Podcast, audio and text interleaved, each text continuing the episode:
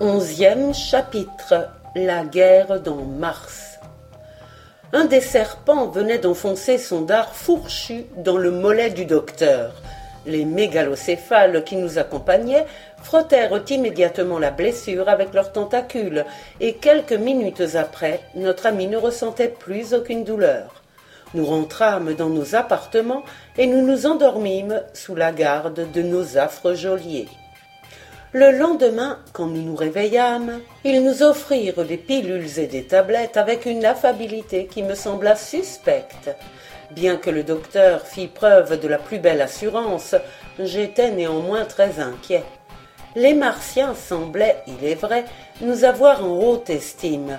Cependant, il était à craindre que ces êtres énigmatiques ne méditassent quelque atroce vengeance. Quand je faisais part de mes appréhensions au vieux savant, il se contentait de hausser les épaules. Monsieur Borel, me disait-il, vous vous forgez des idées ridicules. Les Martiens n'ont aucune raison pour nous mettre à mal. Nous les intéressons bien trop. Cessez donc de vous alarmer. Moi, je suis tout à fait tranquille et je ne songe plus qu'à une chose construire un nouveau cosmos. Et la répulsite, pensez-vous que vous pourrez la fabriquer ici? Mais, mon pauvre ami, vous me semblez n'avoir guère plus de mémoire qu'un lino. La répulsite, n'en avons-nous pas? Et l'enveloppe qui est restée au bord de la mer? C'est vrai, fis-je, je n'y pensais plus. Et en effet, telle était la confusion de mes idées que j'avais complètement oublié l'enveloppe mise en réserve dans la grotte. Le docteur me confia qu'il était décidé à apprendre rapidement la langue martienne, afin de pouvoir demander à nos hôtes les pièces et les ouvriers nécessaires à la construction d'un véhicule automobile. Il était impossible que le grand Razayou ne fît pas droit à cette demande. En attendant que se réalisât ce rêve, nous étions toujours traités par nos gardiens comme de gros animaux inoffensifs. On continuait à nous gaver de pilules nutritives et nous engraissions à vue d'œil. Fred surtout prenait un embonpoint inquiétant.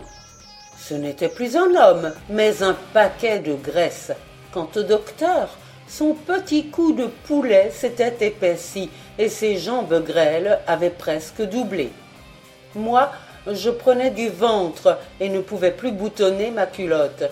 Nous résolûmes de manger moins de pilules et de faire un peu plus d'exercice. Chaque jour, nous nous astreignions à une marche de deux heures. Nous faisions cinquante fois le tour du jardin sur lequel donnait notre appartement, et c'était pour nos gardiens une joie véritable que de nous voir trotter ainsi devant eux. Je commençais à savoir beaucoup de mots martiens, mais je ne pouvais les assembler pour former des phrases, et cela me désespérait. Il faut croire que les grosses têtes devinèrent ma pensée, car un jour elles arrivèrent avec de grandes tablettes sur lesquelles étaient dessinés des caractères bizarres qui ressemblaient assez aux inscriptions cunéiformes de l'Asie occidentale. Nous ne tardâmes pas à apprendre que le langage martien se composait de syllabes gutturales et chantantes et que les mots, suivant l'intonation qu'on leur donnait, avaient plusieurs significations. C'est ainsi que go voulait dire tout à la fois arbre, nez, œil et genou, selon que l'on filait le son ou qu'on le retenait, on obtenait des mots différents. Comme je suis musicien, je parvins très vite à saisir l'intonation martienne, mais le docteur et Fred étaient de fort mauvais élèves et désespéraient leur maître. Ils arrivaient assez bien à répéter les sons qu'ils entendaient, mais quand il leur fallait le faire sans qu'on les leur soufflât, ils n'émettaient que des cris bizarres qui tenaient le milieu entre le roucoulement des pigeons et le bêlement des chèvres. La langue martienne étant toute musicale, j'avais pris le soin de tracer sur un calepin, en face de chaque mot, une portée de cinq lignes où je figurais par des notes les intonations que j'avais retenues. Il est vrai que le docteur Oméga se rattrapait sur l'écriture. À l'aide d'un pinceau trempé dans une substance verte, il traçait avec une facilité surprenante, sur des tablettes grises, les hiéroglyphes les plus compliqués. Au bout de deux mois, je m'exprimais assez couramment dans la langue martienne, et le docteur l'écrivait très correctement. Quant à Fred, il parlait un martien petit nègre, qui faisait beaucoup rire les mégalocéphales. Lorsque nos maîtres jugèrent que nous étions suffisamment garagoulots, instruits, ils nous présentèrent de nouveau au grand Rasaillou. Ce fut à moi qu'échut l'honneur de parler au roi martien. Je lui exprimai tout d'abord le plaisir que j'éprouvais à me trouver en présence du plus grand cerveau de la planète Mars, et je l'assurai de mon dévouement ainsi que de celui de mes compagnons. Ce début fut très goûté le Rasaillou, qui me répondit presque aussitôt. Je vois que vous êtes des bêtes intelligentes, bien plus intelligentes que les gagailloux. Les gagailloux sont des martiens arrivés à un âge très avancé et dont l'intelligence s'est éteinte peu à peu. Puis Razayou m'interrogea sur mon pays. Tu es sans doute, me dit-il, de cette planète ronde et lumineuse que nous apercevons d'ici quand la nuit tombe, et avec laquelle depuis si longtemps nous cherchons à communiquer sans succès et il m'apprit alors que, depuis un nombre incalculable d'années, les Martiens allumaient chaque soir des feux immenses dans l'espoir qu'on leur répondrait de la terre.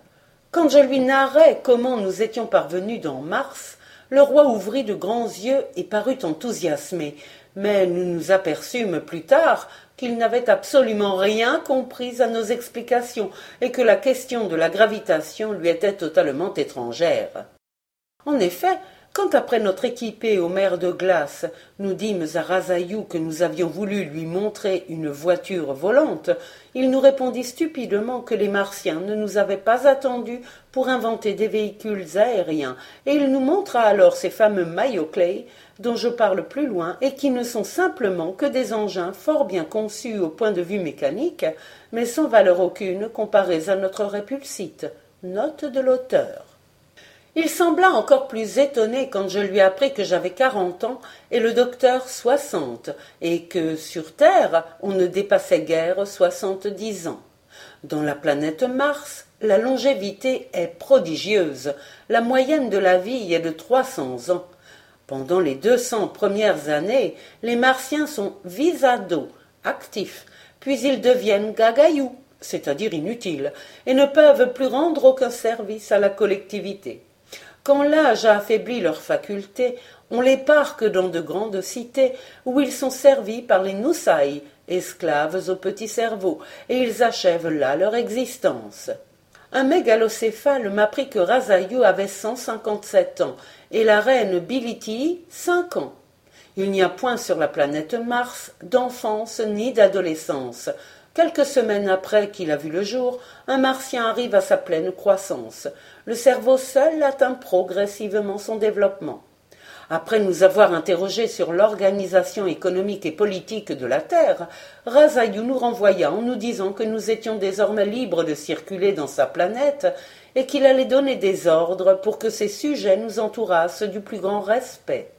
La nouvelle de cette réception n'avait pas tardé à se répandre dans la ville.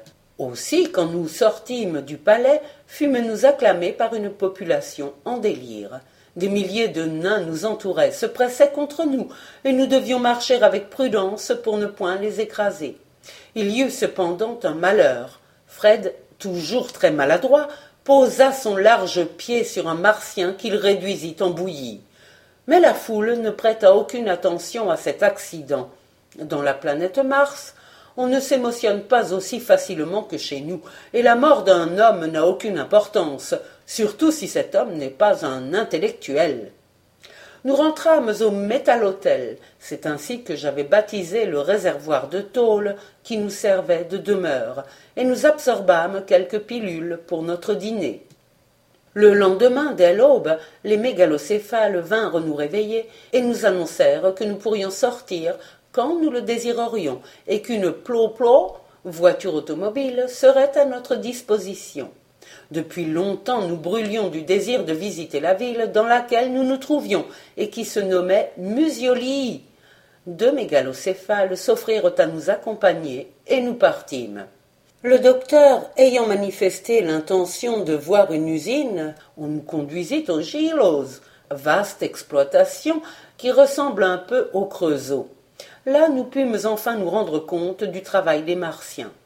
Les ouvriers qu'on y emploie sont légions. Dans une seule machinerie, il n'y en a pas moins de cinq mille.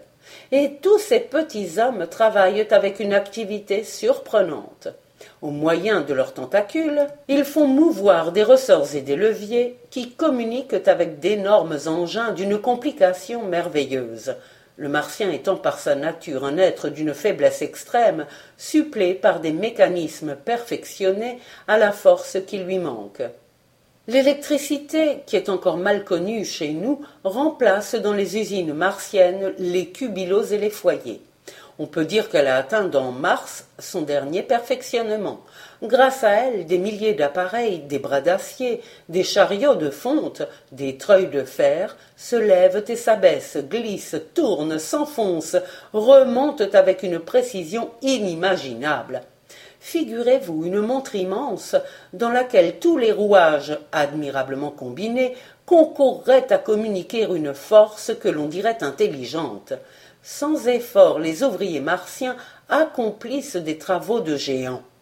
L'usine dans laquelle nous nous trouvions avait la spécialité de fabriquer des trottoirs roulants. Des blocs de métal se succédaient sans interruption dans des glissières et passaient immédiatement sous des laminoirs qui les réduisaient en quelques secondes à l'état de plaques de quelques centimètres d'épaisseur. Ensuite, un chariot à mouvement ininterrompu prenait ces plaques et les transportait au dehors, où elles se trouvaient automatiquement empilées par vingt, trente ou quarante. La roue étant inconnue des Martiens, tout glisse sur des cylindres creux, renforcés au centre et aux extrémités. Je vis aussi fabriquer des maisons dans cette usine, car sur la planète Mars, on ne construit pas les habitations en briques ou en pierre, tout édifice, qu'il soit palais ou chaumière, est en métal et se monte ou se démonte en l'espace de quelques minutes ou de quelques heures. J'ai su par la suite que les Martiens avaient adopté ce genre de construction afin de pouvoir transporter leur ville où ils voulaient. La raison en est simple. Pendant la période zonartise, été, certaines régions deviennent inhabitables à cause de la chaleur. Alors commence un exode qui dure quelques jours, et les villes qui s'élevaient dans le sud se trouvent, avec une rapidité surprenante, transportées au nord. Lorsque le froid se fait sentir, le même déménagement s'opère du septentrion au midi. Seules les usines demeurent dans les endroits où elles ont été installées, mais elles sont pourvues d'appareils réfrigérants qui permettent aux ouvriers de travailler sans être incommodés. D'ailleurs, l'ouvrier ne joue ici qu'un rôle secondaire. Chacun a sa place définie, marquée. L'un pousse toujours le même levier, l'autre dirige toujours la même courroie. L'intelligence n'entre pour rien dans le travail manuel. Les grands cerveaux ont conçu les puissantes machines de construction. Les acéphales ne font que les actionner, et le travail est tellement bien divisé que jamais il ne se produit d'accident, comme dans nos usines. La population de la planète Mars comprend quatre catégories les savants ou grands ingénieurs, les giloi ou ouvriers, les bafouros ou agriculteurs et les gagayous ou inutiles qui sont formés par toutes les classes de la société. En cas de guerre, car, hélas, les Martiens, malgré leur intelligence, ne sont pas encore parvenus à vivre en paix avec leurs voisins, ce sont les mégalocéphales ou grands cerveaux et les bafouros qui vont au combat. Les ouvriers restent dans les usines où ils continuent à produire les engins de destruction. Les femmes remplacent alors les bafouros à la culture des champs, et rien n'est arrêté dans la vie de la planète. Il semblera peut-être bizarre que je parle d'agriculture, et l'on se figure sans doute qu'elle n'a dans Mars qu'une minime importance. Quelle erreur les Martiens cultivent beaucoup plus que les habitants de la Terre, pour la raison bien simple qu'ils sont, comme je l'ai déjà dit, végétariens. Chez eux, le blé est remplacé par une espèce d'herbe, dite herbe rouge, qui forme le fond principal de l'alimentation.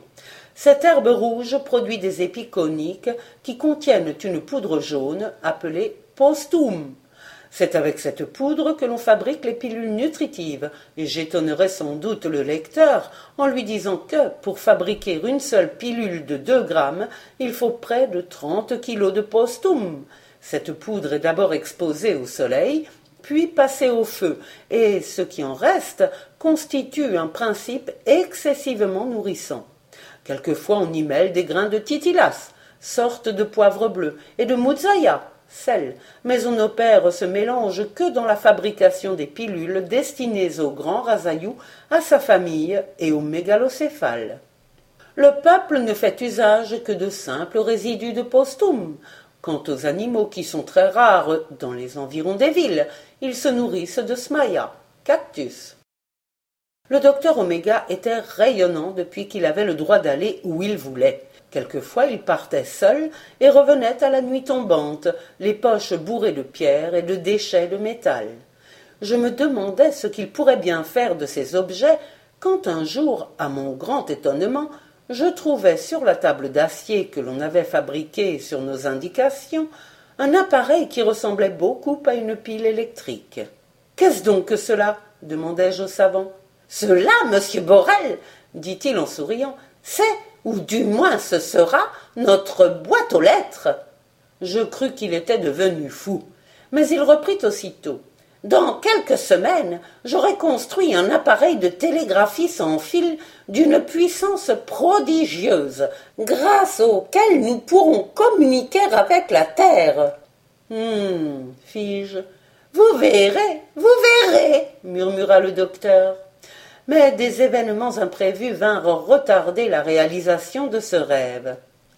Les cococytes ou martiens du Sud avaient déclaré la guerre au Grand Razayou. Le motif du conflit était des plus graves.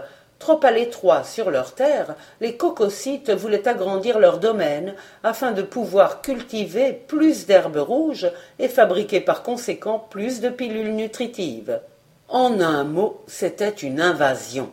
Depuis longtemps déjà, Razayou s'attendait à cette lutte pour la vie, et il avait accumulé dans ses arsenaux des quantités énormes d'engins de destruction.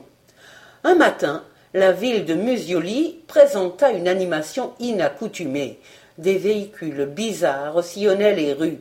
Une foule de martiens, portant sur le dos une petite boîte de fer, montait à la hâte dans des voitures automobiles, et les grosses têtes donnaient des ordres brefs qui était aussitôt exécuté.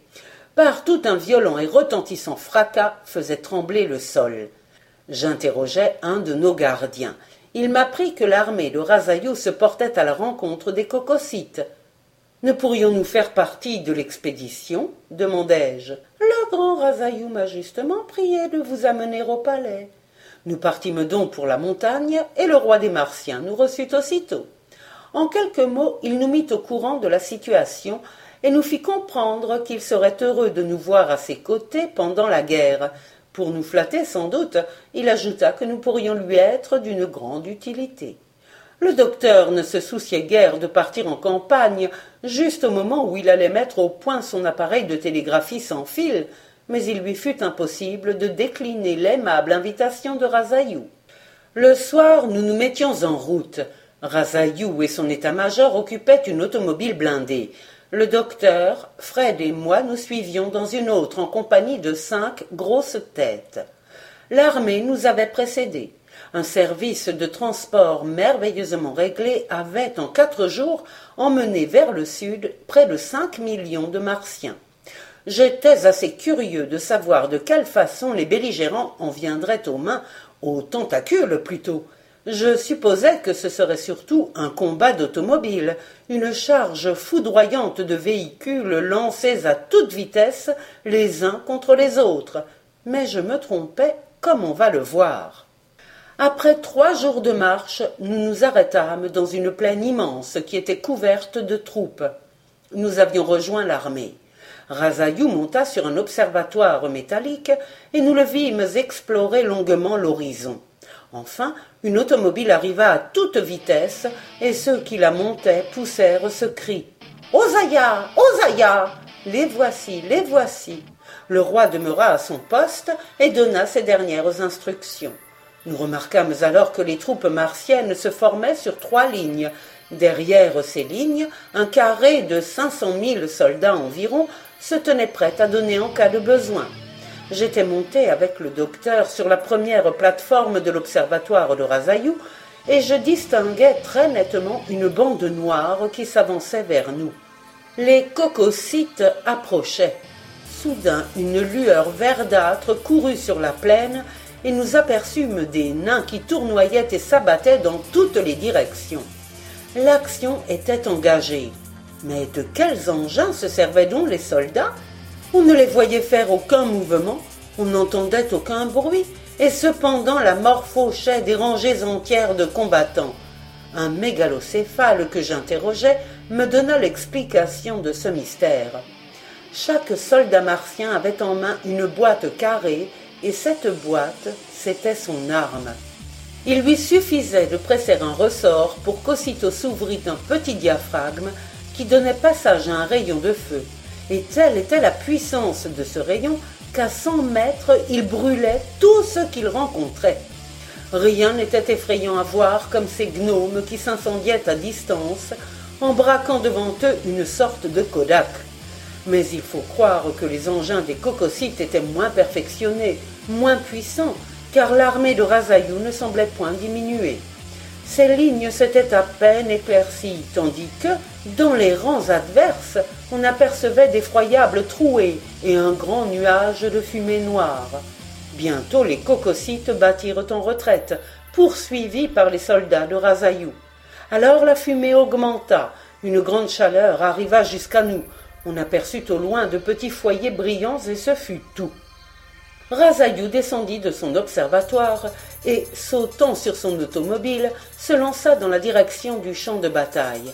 Le docteur et moi le suivions dans la voiture d'un mégalocéphale.